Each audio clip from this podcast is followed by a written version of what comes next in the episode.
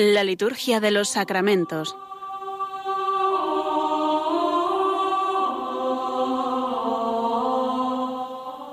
Con el Padre Juan Manuel Sierra.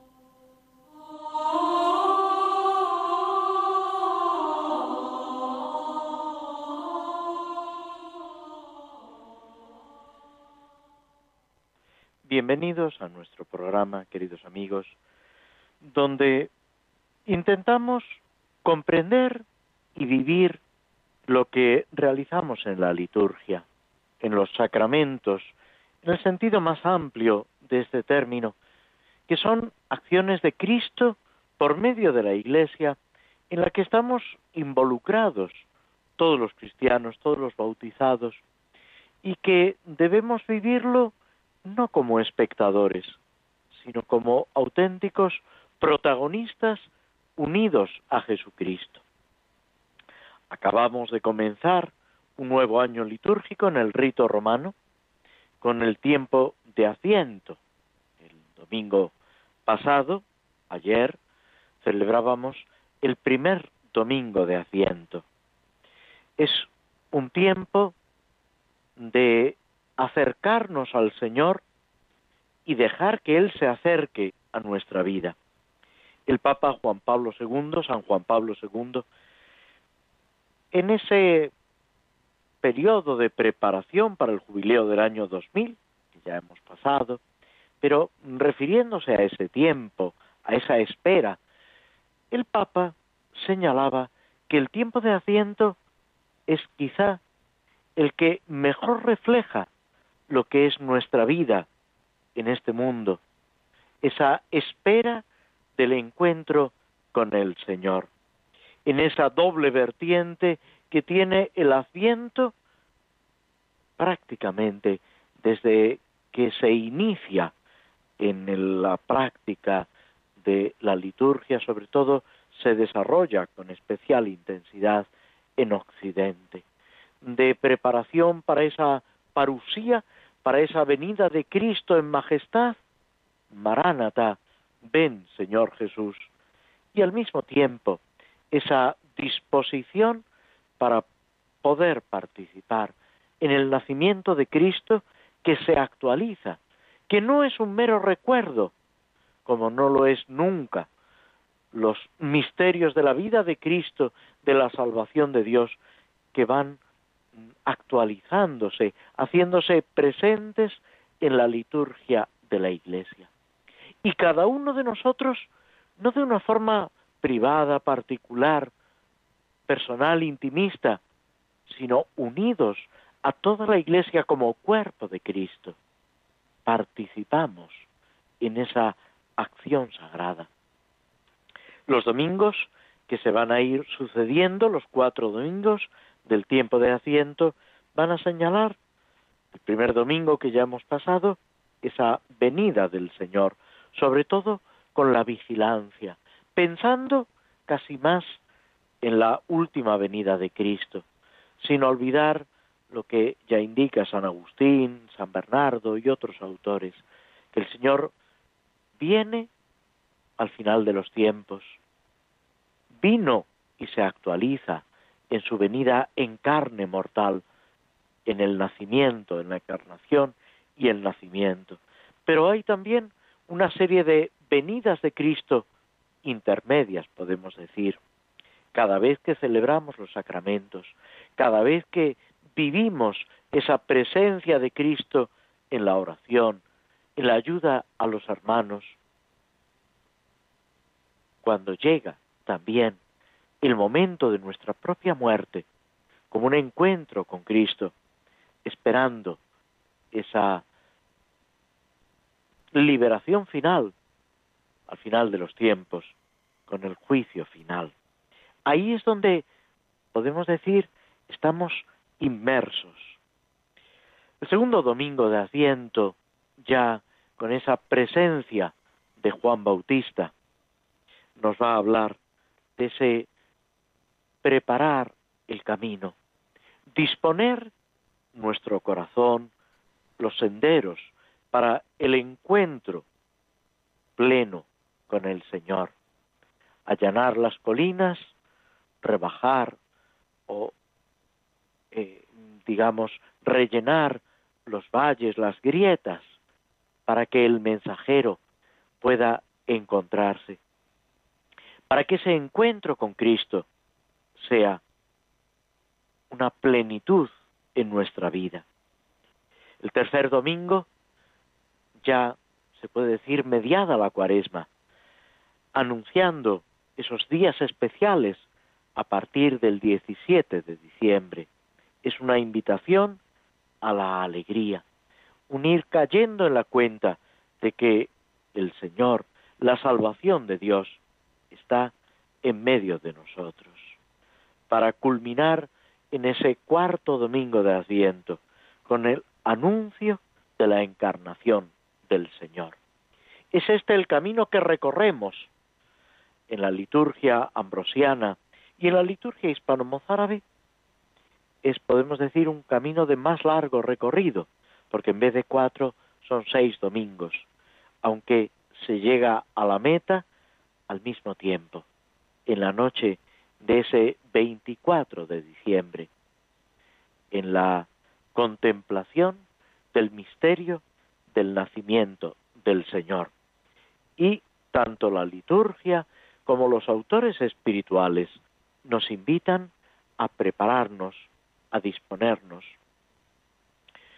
Un autor fallecido hace pocos años, el padre Orbe, jesuita, en un pequeño y al mismo tiempo precioso libro titulado Camino de Belén, donde intenta con meditaciones acompañar a San José y a la Virgen en ese irse aproximando al lugar del nacimiento, en la introducción, nos dice, acariciaba yo desde tiempo atrás la idea de escribir sobre el camino de Belén, la nostalgia de mis mejores años y un cierto gusto de tornar a la infancia saliendo de mí me movían a ello.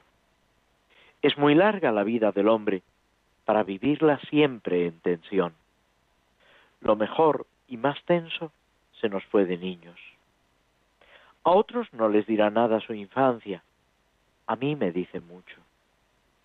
El que un día fui no tornará, como vuelve todos los años la niñez del Señor. Pero como vuelve la Navidad, trayendo inmutable la fragancia del niño Jesús, volvería, volverá un día mi Navidad en Dios. Entonces seré lo que Él, el cielo me traerá las dulzuras de mi primer amor a Dios, que tan lejos se me quedaron en el tiempo. Él sabe cuáles instantes míos ha de eternizar. Probablemente ninguno, porque míos y mancillados. Pero si algo viví en pureza, fue la alegría del niño Jesús, siendo yo niño. Y alguna esperanza abrigo de que la eternidad se parezca más a aquella primera alegría para que a, que a cuantas después viví. Este prepararnos al encuentro con el Señor es una de las características de este tiempo.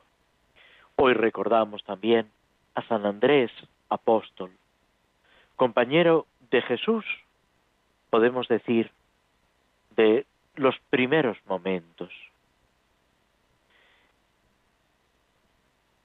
Recordaremos el día 3 a San Francisco Javier, misionero, apóstol, patrono de las misiones, que pone todo su interés, toda su energía en anunciar a Cristo.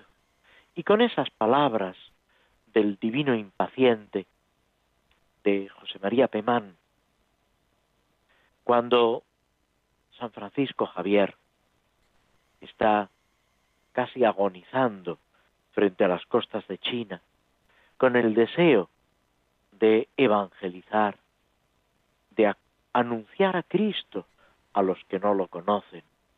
Y dice, te he confesado hasta el fin, con firmeza y sin rubor, No puse nunca, Señor, tu luz bajo el celemín. Me cercaron con rigor angustias y sufrimientos, pero de mis desalientos vencí, Señor, con ahínco. Me diste cinco talentos y te devuelvo otros cinco. Ojalá esa correspondencia al Señor sea también algo característico en nuestra vida y en nuestro corazón. Nos detenemos unos instantes escuchando un poco de música antes de pasar al tema central de nuestro programa, que es el comentario y la reflexión sobre las misas por diversas necesidades en el misal romano, concretamente el formulario sexto por los sacerdotes.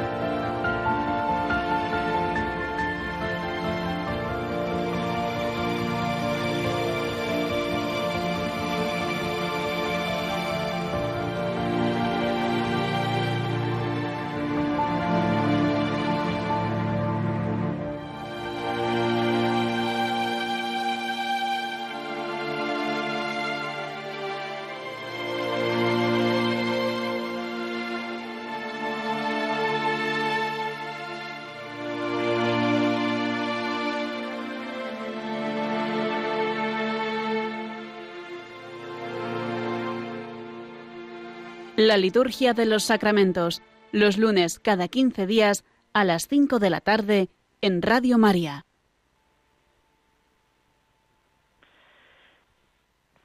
En esta segunda parte, la parte central, podemos decir, de nuestro programa, antes de adentrarnos en el formulario por los sacerdotes, vamos a leer, a recordar una de las oraciones de la misa del misal hispano-mozárabe para el día de San Andrés, para este día.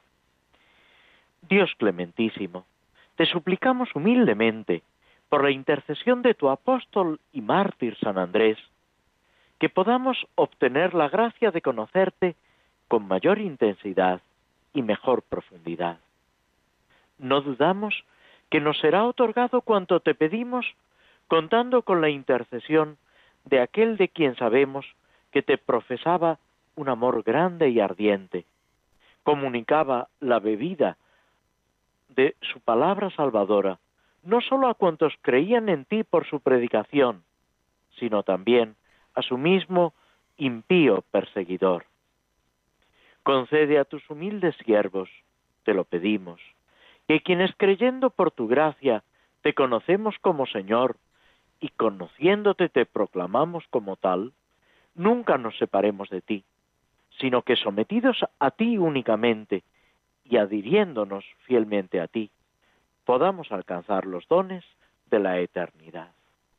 Y con esta petición a Dios, por intercesión de San Andrés, nos fijamos en este formulario que dentro de las misas por la Iglesia, el misal romano nos presenta por los sacerdotes.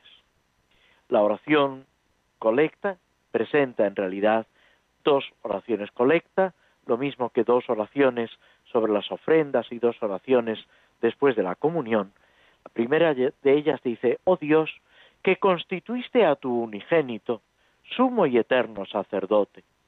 Te rogamos que cuantos Él eligió como ministros y administradores de tus misterios, sean hallados fieles en el cumplimiento de su servicio. Es casi la misma que aparece en la misa, en el formulario de la misa de Jesucristo, sumo y eterno sacerdote. Comienza fijándose en Jesucristo, sumo y eterno sacerdote. Cristo es el gran, podemos decir, el único sacerdote del cual participan en su sacerdocio tanto los presbíteros, los ministros sagrados, como todo fiel cristiano por el bautismo. Es verdad que esa participación es diversa, porque unos participan con ese sacerdocio bautismal, que se recibe en el bautismo, y otros por el sacerdocio del sacramento del orden, sin prescindir, lógicamente, del sacerdocio bautismal, que todos hemos recibido en el mismo momento del bautismo, y como se expresa en el mismo ritual del bautismo, nos hace participar de Cristo, sacerdote, profeta y rey. Sin embargo, los presbíteros, los obispos, los diáconos en orden al servicio, han recibido el sacramento del orden, lo que se llama popularmente el orden sacerdotal, que configura con Cristo cabeza para realizar los sacramentos, ese servicio ministerial en la Iglesia. Se puede decir que es una auténtica consagración y una configuración a Cristo de una manera distinta. Hay una elección por parte de Jesucristo, es lo que el mismo Señor le dice a los apóstoles en el Evangelio, no me habéis elegido vosotros a mí, sino que soy yo quien os he elegido y os he destinado para que vayáis y deis fruto y vuestro fruto dure. Es esa tarea que Cristo encomienda a algunas personas para que le ayuden, para que participen de esa solicitud del buen pastor que se preocupa por cada una de las ovejas. El obispo, que es Cristo en medio de la diócesis, en una iglesia particular, auxiliado por los presbíteros, por aquellos que han recibido por imposición de sus manos el sacramento del orden en segundo grado, tienen que apacentar el pueblo de Dios enseñando, guiando y santificando. Ministros y administradores de los misterios de Cristo. ¿Qué son los misterios de Cristo? Son, por una parte, los sacramentos. Por otra, se puede decir que son las enseñanzas y la misma persona de Cristo, lo que Cristo hace en el Evangelio, las obras y las palabras de Cristo, la salvación de Dios que se nos comunica de forma principal, podemos decir, en la Eucaristía, de la cual brota, depende toda la eh, acción santificadora de la Iglesia. Y se pide para ellos la fidelidad. San Pablo dirá que lo que se pide en un administrador es que sea fiel, que vosotros solo vea la gente, dice San Pablo, administradores de la gracia de Dios. Y lo que se pide en un administrador es que sea fiel. Esa fidelidad a Cristo, a la Iglesia, en el cumplimiento de su servicio. También es importante este término, porque muchas veces mm, se ha tendido a ver el episcopado o el mismo presbiterado como un honor. Claro que es un honor que Cristo te llame, pero es un honor para ponerte al servicio. Es una gracia que recibes para estar al servicio del pueblo de Dios, para imitar a Cristo, que no ha venido a ser servido, sino a servir. Recordad ese pasaje poco antes de empezar la pasión, cuando es San Juan el que lo narra en el capítulo 13 de su Evangelio, cuando Cristo lava los pies de sus discípulos y Pedro se resiste. Y Jesús le dice, si no te lavo los pies, no tienes parte conmigo. No puedes compartir lo que yo soy, lo que yo hago, mi tarea, mi ministerio, mi misma vida. Y después le dice, yo que soy el Maestro y el Señor, os he lavado los pies. Lo mismo tenéis que hacer vosotros unos a otros, poniéndoos al servicio, intentando con obras, con palabras, con la oración, comunicar ese amor total de Cristo, ese amor que llega hasta el extremo. Lo dice también al comenzar ese capítulo decimotercero, habiendo amado a los suyos que estaban en el mundo, los amó hasta el extremo. Y en otro momento ha dicho también Jesucristo que nadie tiene amor más grande que el de dar la vida por aquellos a los que ama. Es lo que Cristo hace y lo que Cristo está pidiendo a sus ministros. Es verdad que nos lo pide a todo cristiano, pero de una forma especial a los ministros de la Iglesia, a los obispos, a los presbíteros y a los diáconos. Y todo esto en fidelidad a Cristo, recordando también esas palabras de Cristo que son exigentes. El que quiera venir en pos de mí, que se niegue a sí mismo, que cargue con su cruz y me siga. Y para ser digno del reino de Dios, hay que poner la mano en el arado y no volver la vista atrás. Tener la mirada fija en Jesucristo, nuestro corazón rebosante de amor a Él, sabiendo que esto mismo es una gracia que el Señor derrama en nuestros corazones, que tenemos que recibir y a la que debemos corresponder cada día, en cada momento. La segunda de las oraciones colecta de este formulario empieza también con la invocación, Señor Dios nuestro, que para regir a tu pueblo has querido servirte del ministerio de los sacerdotes. Concédeles perseverar al servicio de tu voluntad, para que en su ministerio y en su vida puedan buscar tu gloria en Cristo.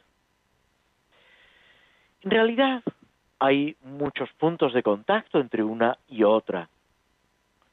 Concédeles perseverar, es la fidelidad, pero ¿en qué? En el servicio a la voluntad de Dios.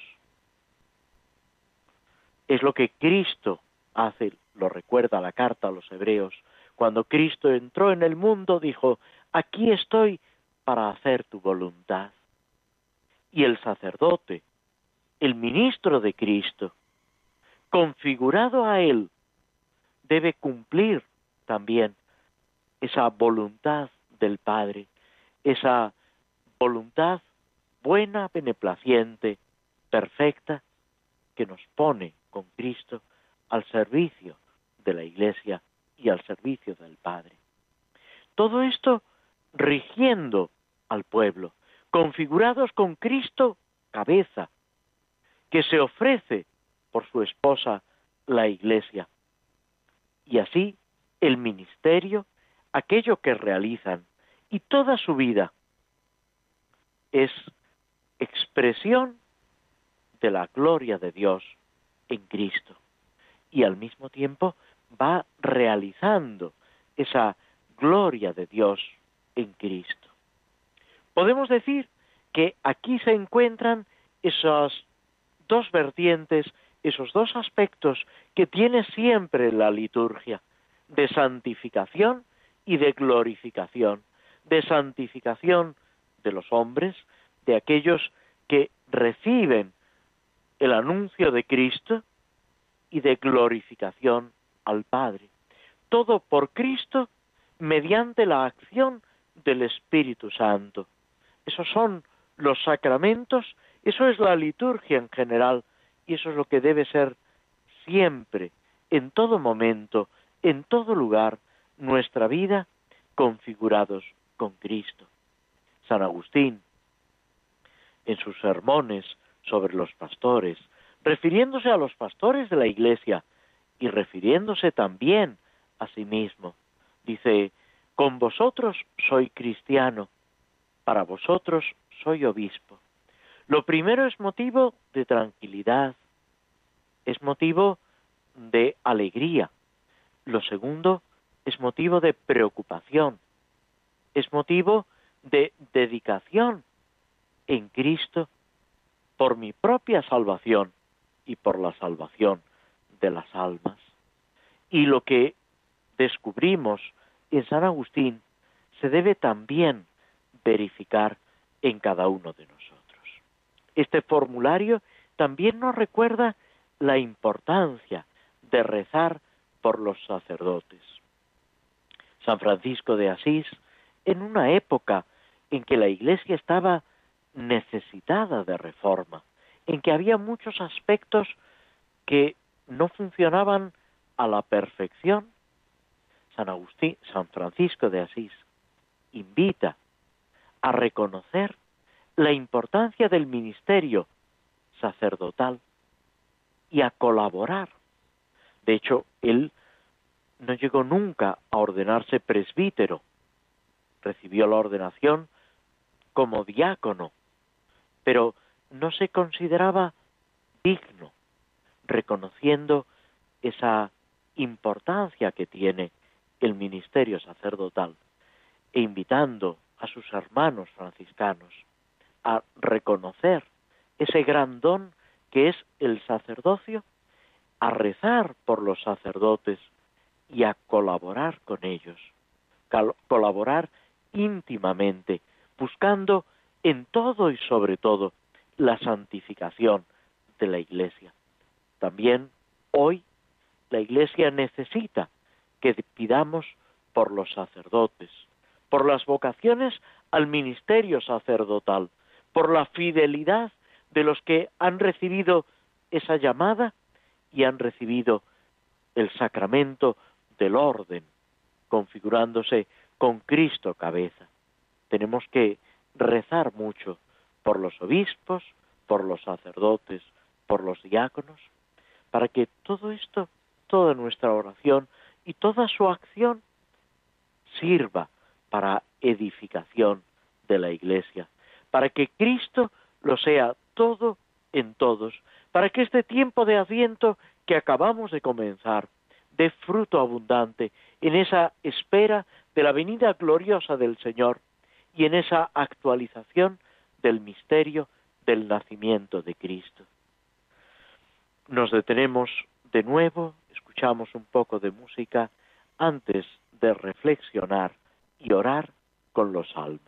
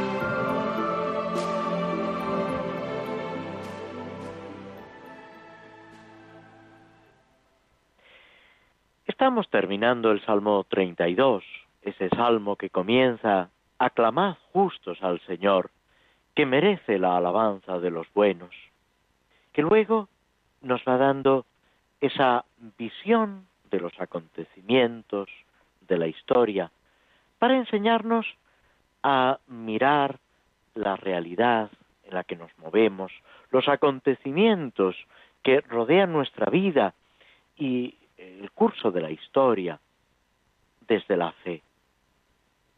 El Señor deshace los planes de las naciones, frustra los proyectos de los pueblos, pero el plan del Señor subsiste por siempre. Los proyectos de su corazón de edad en edad.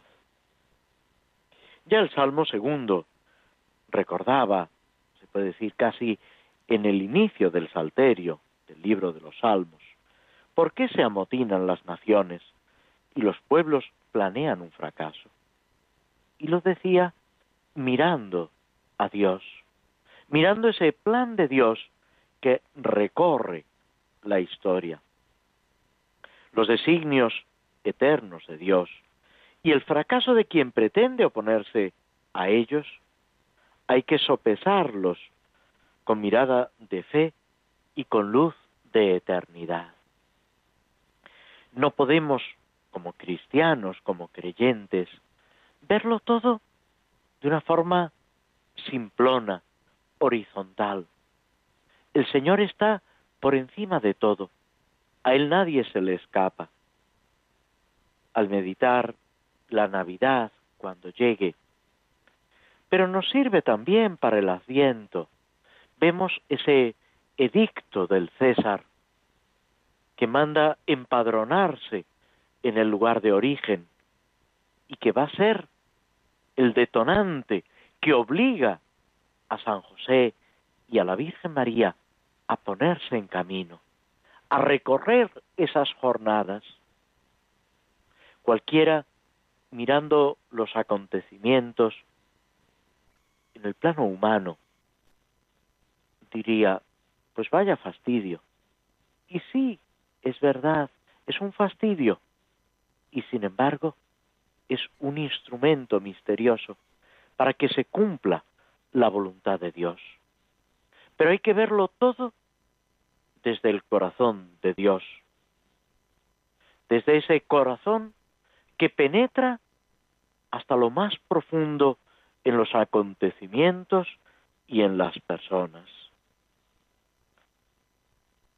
Desde Dios creador, desde su amor infinito, todo es consecuente con esa fe. Antes de la creación del mundo, nos vio, nos hizo, nos envió a su Hijo, nos redimió. Sus designios permanecen eternamente y afectan a toda la humanidad. Es ese plan misterioso que Él lleva siempre adelante, como nos enseña el mismo San Agustín comentando este Salmo segundo. El resto del Salmo, de los versículos 12 al 19, es una afirmación de fe en el amor de Dios y en la providencia para con su pueblo. Una bienaventuranza inicial. Dichosa la nación cuyo Dios es el Señor. Esa nación que es un grupo compacto, un grupo organizado en torno al Señor. Y para nosotros, ese pueblo de Dios es la iglesia, en la que tenemos que sentirnos involucrados, ir creciendo en nuestra unión al Señor y a los hermanos, con un reconocimiento y agradecimiento a esa predilección de Dios, a ese amor que nos ha escogido, que nos ha llamado. Hablábamos antes, refiriéndonos a los apóstoles, las palabras de Cristo, no me habéis elegido vosotros, sino que yo os he elegido a vosotros. Y eso, de alguna forma, es válido para todo cristiano. Si hemos recibido el bautismo, es porque el Señor nos ha elegido, nos ha llamado por nuestro nombre, nos ha comunicado en el bautismo la vida de gracia, su misma vida. Y desde ese momento la inhabitación del Padre, del Hijo y del Espíritu Santo, que solamente queda destruida por el pecado. Dios, que conoce, modeló y penetra hasta el fondo de cada corazón humano. Desde su morada, dice el Salmo, observa a todos los habitantes de la tierra. Se ha hablado del silencio de Dios, de la lejanía de Dios. Y sin embargo, esa frase también de San Agustín, diciéndole a Dios, reconociendo que Dios es más íntimo a nosotros mismos que nosotros mismos. Él llega a donde ni siquiera cada uno de nosotros llega, a lo más profundo, como ha dicho también alguien, a las entretelas, a, a las entrañas más profundas. Nada puede suceder en el mundo sin que Dios lo permita. No vence el rey por su gran ejército, ni por su espada, ni por su fuerza se salva. Por encima de todo, Dios vigila por sus fieles para librar sus vidas de la muerte. No sólo, ni siquiera principalmente, de la muerte física, del dolor, del sufrimiento. No olvidemos que seguimos a Cristo crucificado, pero sí de la muerte eterna, de la condenación, de la separación absoluta de Jesucristo, que es, podemos decir, la única, la verdadera desgracia. Si estamos unidos al Señor, debemos morir con Cristo para resucitar con Él. Estamos llamados a participar de su pasión para resucitar con Él. Y el Salmo termina en los versículos 20 al 22 con una conclusión preciosa, resumen de fe y de confianza. Nosotros aguardamos al Señor. Nuestra alma aguarda. Porque no es sólo cada uno de nosotros el beneficiario de esa providencia misericordiosa de Dios, sino todo el pueblo de Dios, toda la comunidad de los fieles, todos los bautizados. Es un conjunto de afectos, de sentimientos, que traduce esa palabra, esa acción de Dios. Es la fe y la alegría que debe caracterizar nuestra existencia. Él es nuestro auxilio y escudo, con Él se alegra nuestro corazón. En su santo nombre confiamos. Es esa confianza en el Señor por encima de todo. Y termina, que tu misericordia, tu amor, venga sobre nosotros como lo esperamos de ti. Es esa misericordia, ese amor entrañable que nunca nos va a dejar defraudados. Que lo vivamos así, que lo enseñemos así y que en este tiempo de asiento, con esa ilusión, salgamos, como decía la oración colecta, al encuentro del Señor que viene. Nos detenemos unos instantes antes de pasar a la tercera y última parte de nuestro programa con El Señor de los Anillos, el comentario de la obra de Tolkien.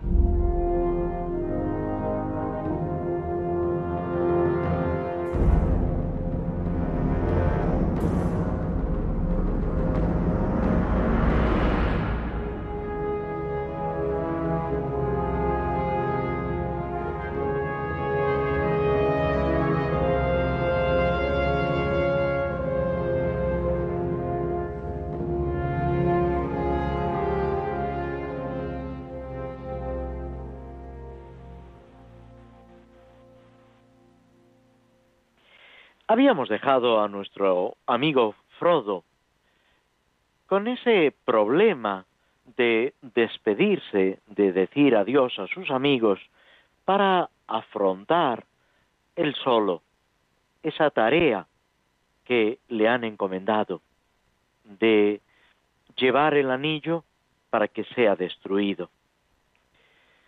Lo han sorprendido sus amigos diciéndole que están al tanto de todo el proyecto y no solamente que lo saben, lo cual deja sorprendido, casi eh, asustado a Frodo, sino que además están dispuestos a acompañarlo y no piensan dejarlo solo.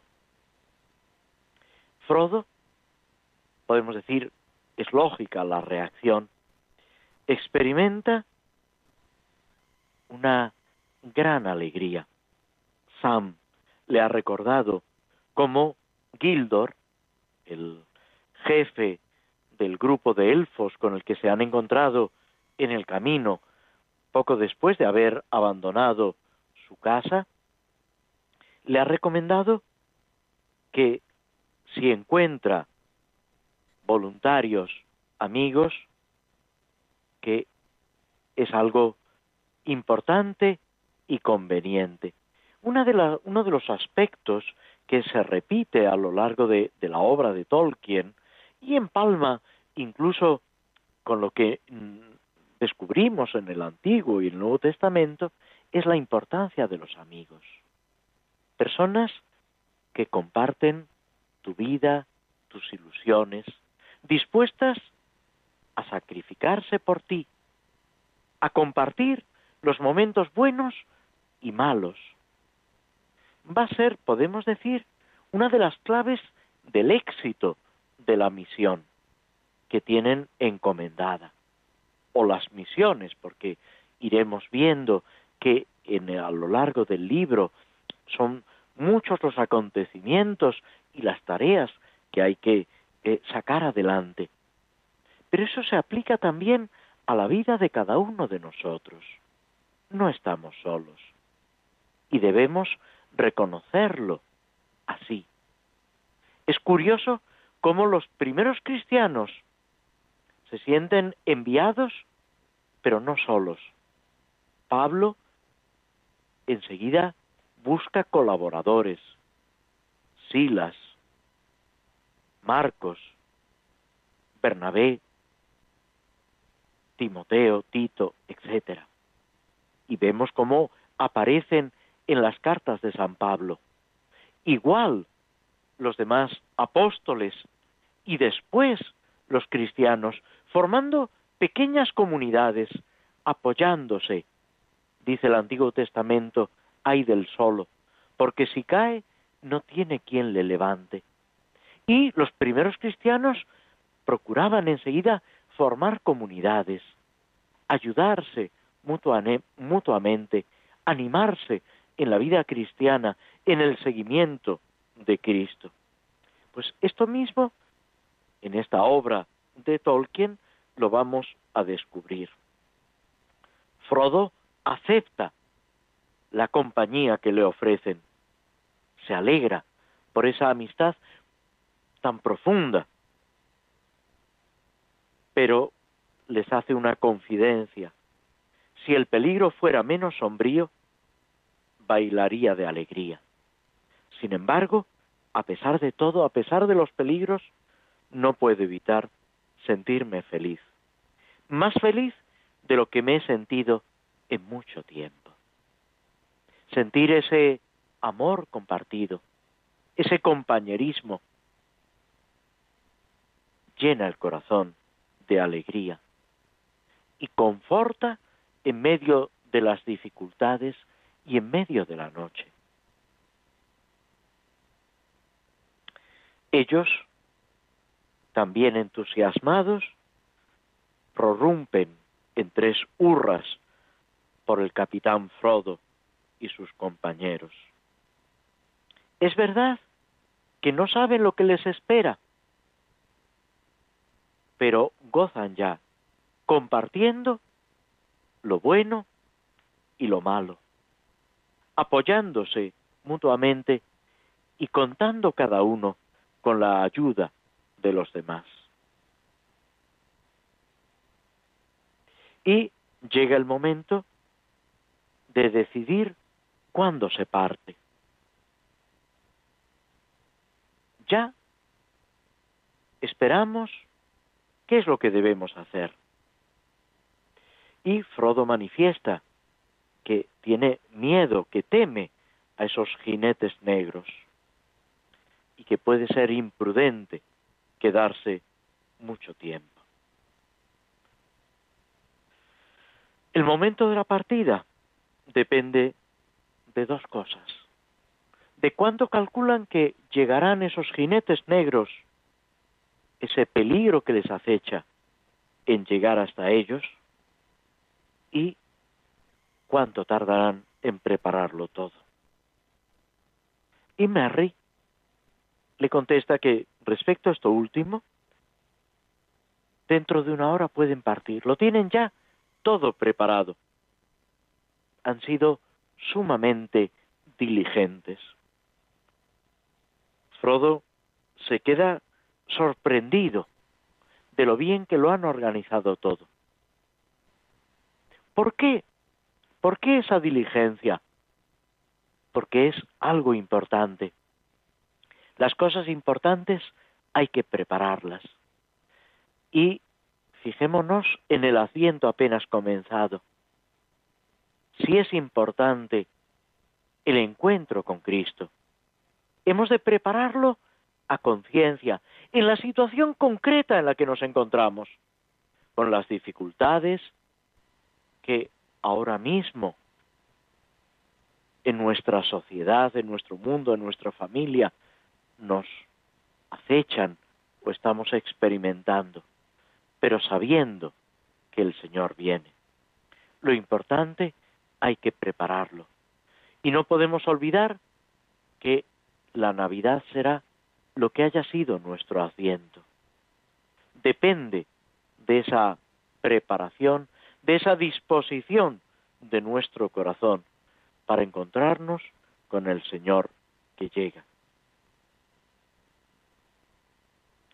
deciden partir antes de que amanezca. Aunque la dirección, quieren buscar una dirección que sea inesperada.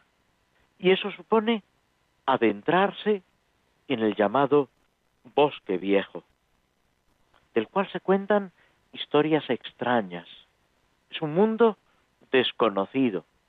Podemos decir que siempre cuando vamos recorriendo la vida, nos adentramos en un mundo desconocido. Desconocido a medias. Tenemos la experiencia de otros, tenemos la enseñanza de Cristo, pero cada camino que recorremos se puede decir que es un camino único e irrepetible.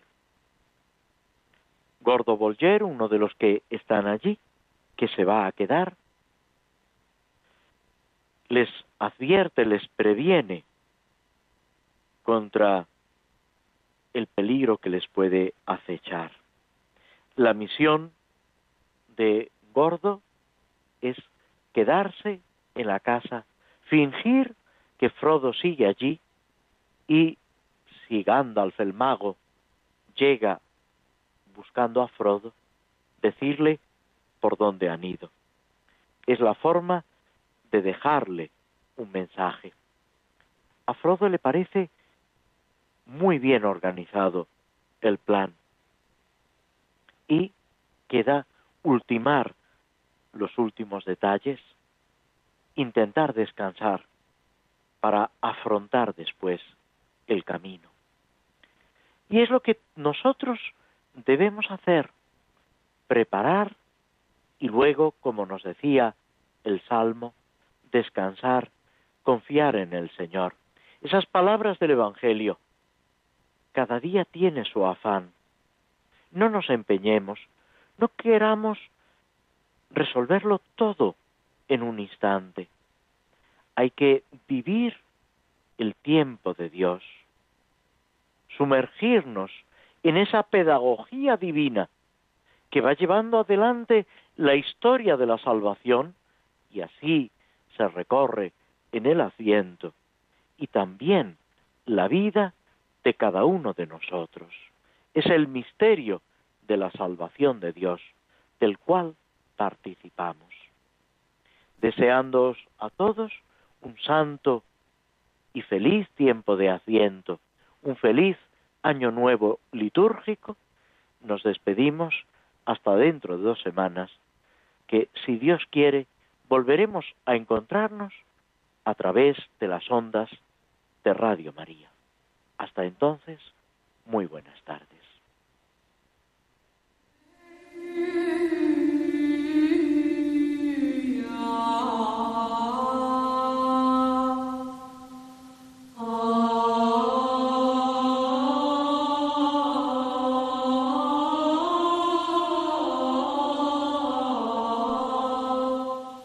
Así concluye en Radio María la Liturgia de los Sacramentos, un espacio dirigido por el Padre Juan Manuel Sierra.